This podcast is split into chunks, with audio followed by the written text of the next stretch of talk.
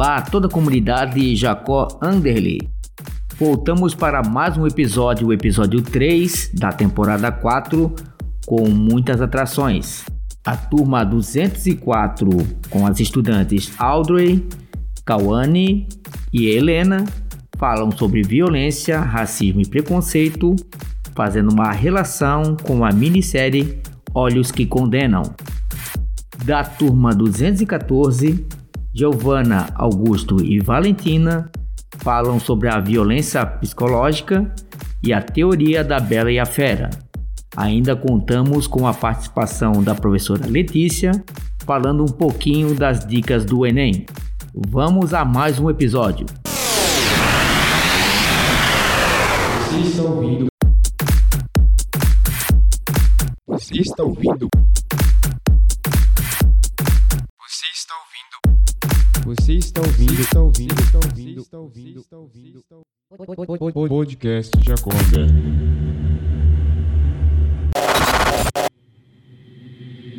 Dicas para Enem. Olá, aqui é a professora Letícia de Biologia, dicas para o Enem para o vestibular.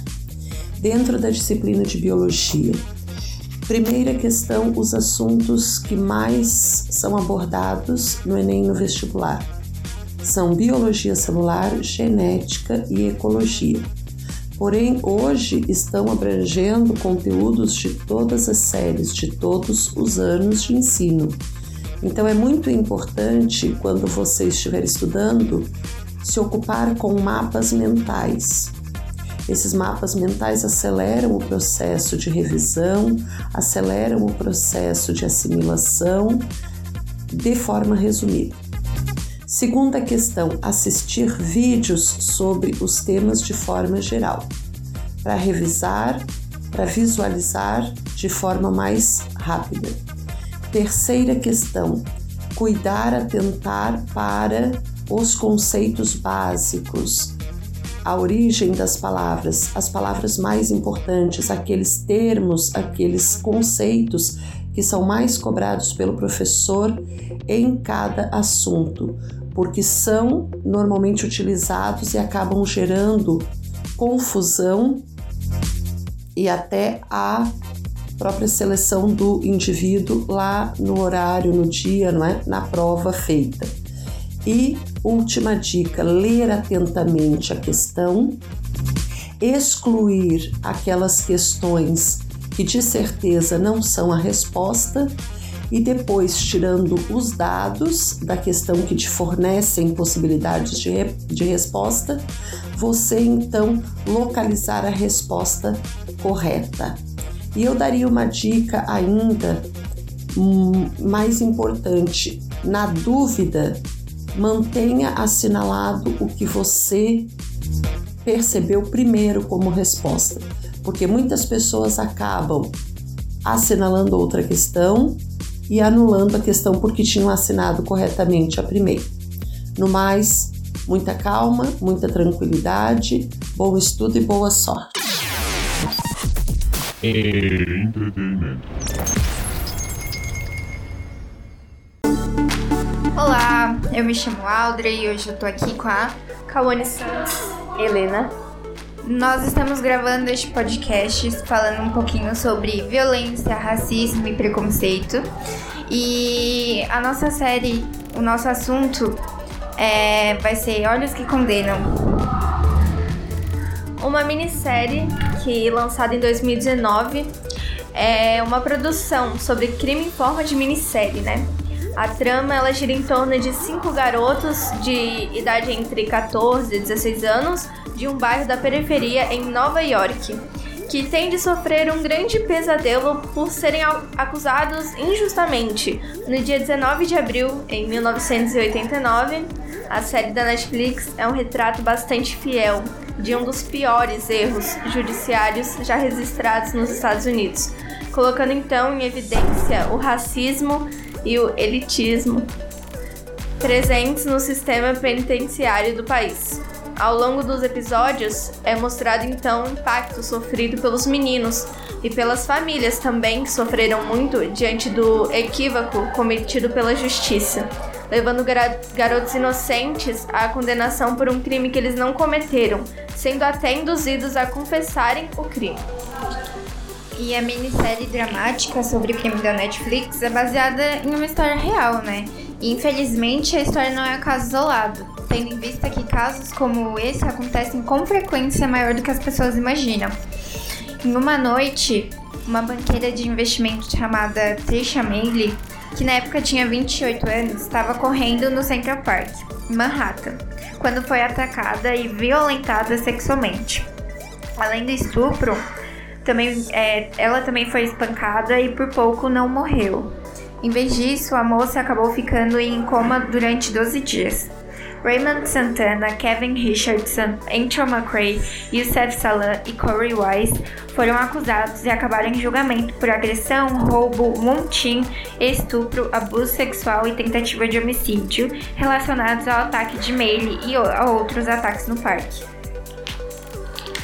Mesmo sem haver provas que apontassem para os garotos, eles tiveram sua identidade e informações pessoais reveladas, como se fossem verdadeiros criminosos.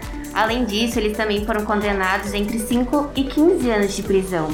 Somente em 2002, Matias Reis, que já era condenado à prisão perpétua, confessou ter estuprado a mulher no Central Park, demonstrando saber de fatos nunca revelados na mídia. O DNA confirmou a revelação e, diante da situação, Reis, como prisioneiro, não foi processado por esse caso. E os garotos foram soltos no dia em que Reis fez a confissão e tiveram seus nomes limpos. Agora a gente vai falar um pouquinho mais sobre do que a série retrata é, e como a gente pode ver na nossa sociedade hoje em dia.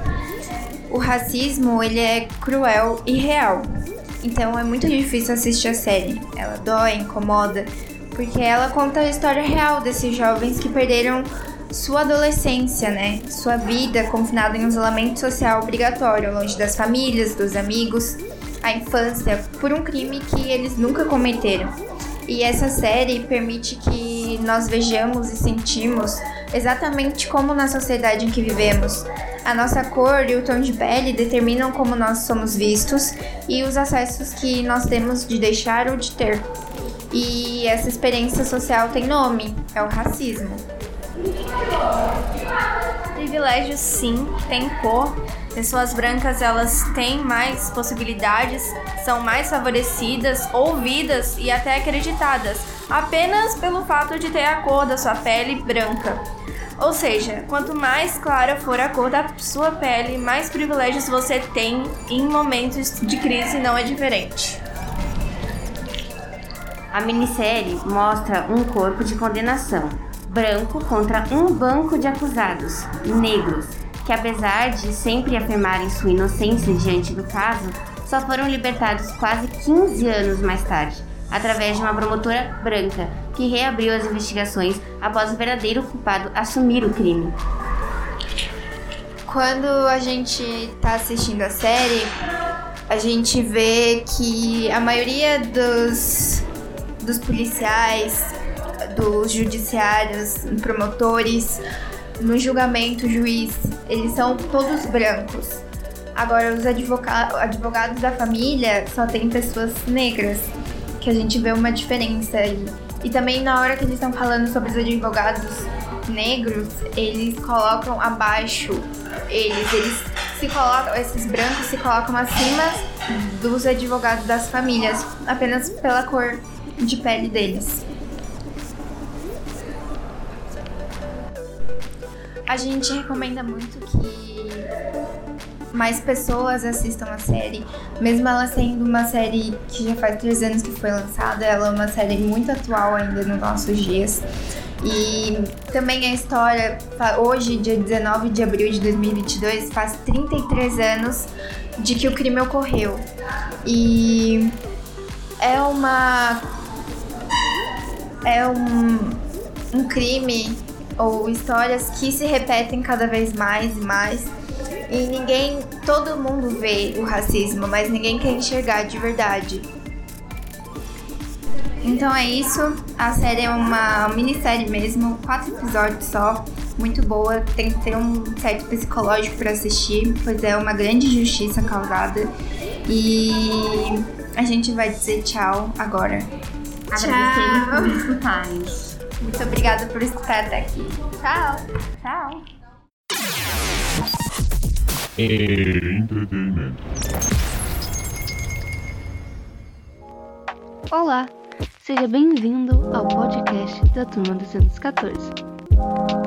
Eu sou Giovana e hoje estarei acompanhada de Augusto e Valentina para falar sobre a violência psicológica e a teoria da Bela e a Fera. Primeiramente, teremos Augusto a explicar o que exatamente é violência psicológica e toda a sua trajetória e efeitos. Bem, a violência psicológica é uma situação muito delicada e esquecida por muitos. Como o nome diz, esse tipo de violência afeta especificamente o psicólogo da pessoa. Ela pode acontecer em cenários bem variados, desde relacionamentos amorosos, familiares, profissionais, amizades, etc. Como citado, essa forma de violência é esquecida no cotidiano, sendo usada a desculpa de ser só ações mal pensadas ou personalidade forte. Mas não, isso é um grande problema além de ser muito prejudicial ao afetado. Ela tem algumas características que podem ser usadas para identificá-la, que são as ações ma mascaradas como ciúme, excesso de cuidado, temperamento forte, etc. Outra característica é seu crescimento gradual, mas ela pode ser bem variada, acontecendo de maneira violenta ou sutis, além de ser tão diversificada que confunde a percepção da vítima. Vamos usar um exemplo para explicar como ela funciona. Esse será relacionamento amoroso. Comumente a situação é muito difícil, pois, pois normalmente o agressor usa várias coisas para manter o controle, que podem ser ameaças, humilhações, isolamento social, limitação de direitos, ridiculação e distorcer fatos, e etc.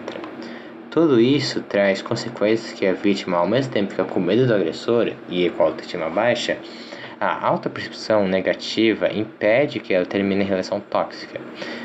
A vítima começa a duvidar de sua própria capacidade de julgamento, das situações de si e de seu merecimento de felicidade. O agressor psicólogo comumente consegue fazer a cabeça dela, criando, criando um laço de dependência difícil de ser quebrado. Consequentemente, a vítima se anula e se diminui e se isola de pessoas queridas para não ser agredida repetidas vezes. Ela cede à vontade do agressor e tenta criar uma convivência harmoniosa, mesmo que signifique sabotar sua própria felicidade. Outras esferas da vítima também são afetadas. Ela deixa de trabalhar com afinco, de conversar com amigos, sair de casa e conta de a moradia com o agressor. É, com, é, é comum que isso aconteça de cuidar da saúde, da aparência, de fazer boa saúde, entre outros.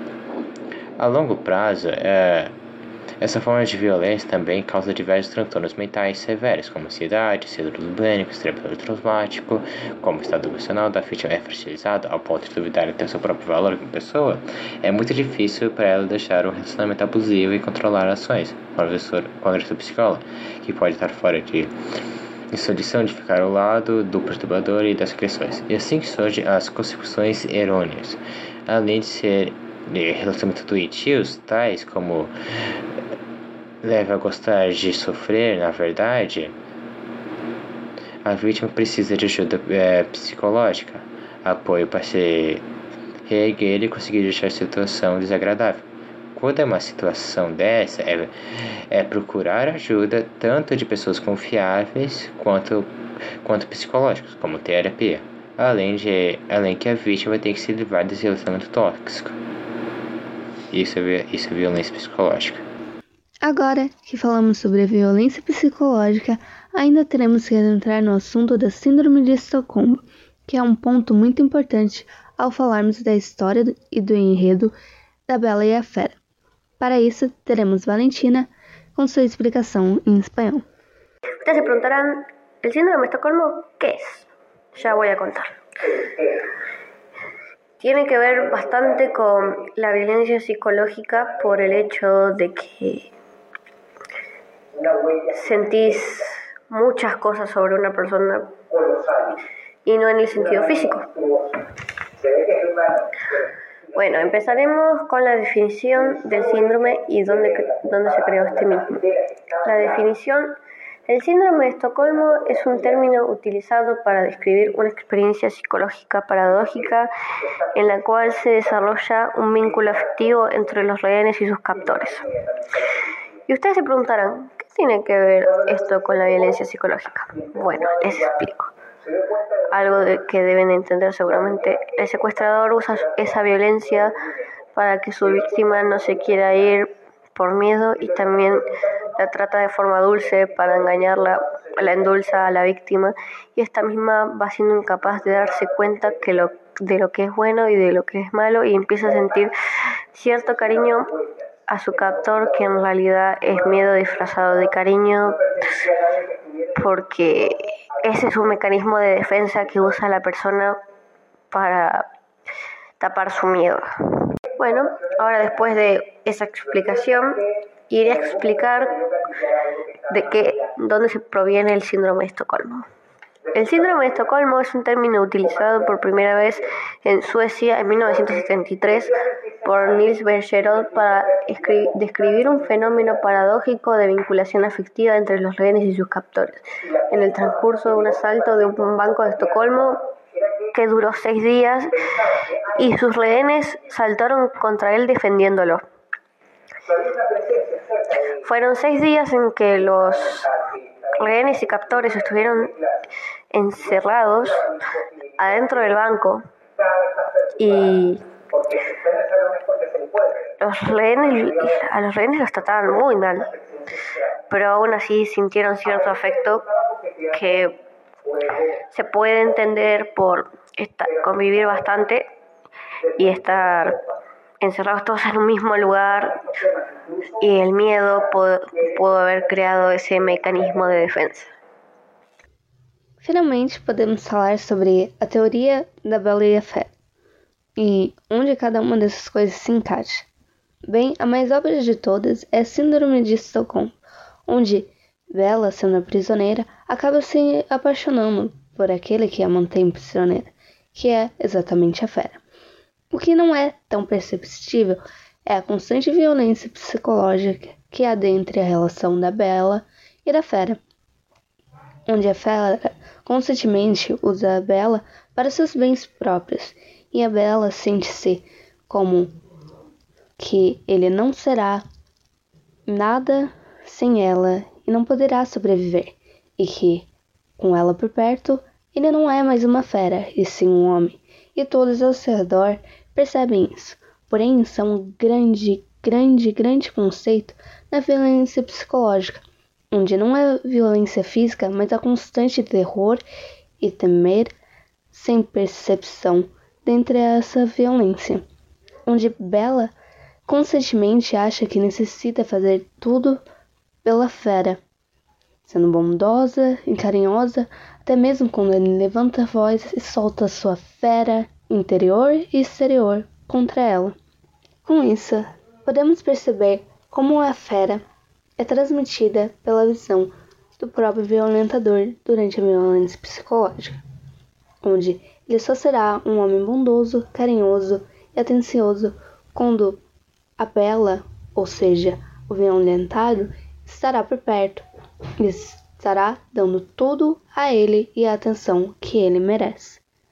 Porém, por outro lado, a bela, que é representatividade da violentada ou do violentado, é constantemente deixada de lado as suas próprias emoções e vontades para fazer aquilo que a fera merece e que somente aquilo que importa é os desejos e vontades da Bela, mesmo sendo sem uma consciência do que está acontecendo, sem mesmo perceber aquilo que está à sua volta.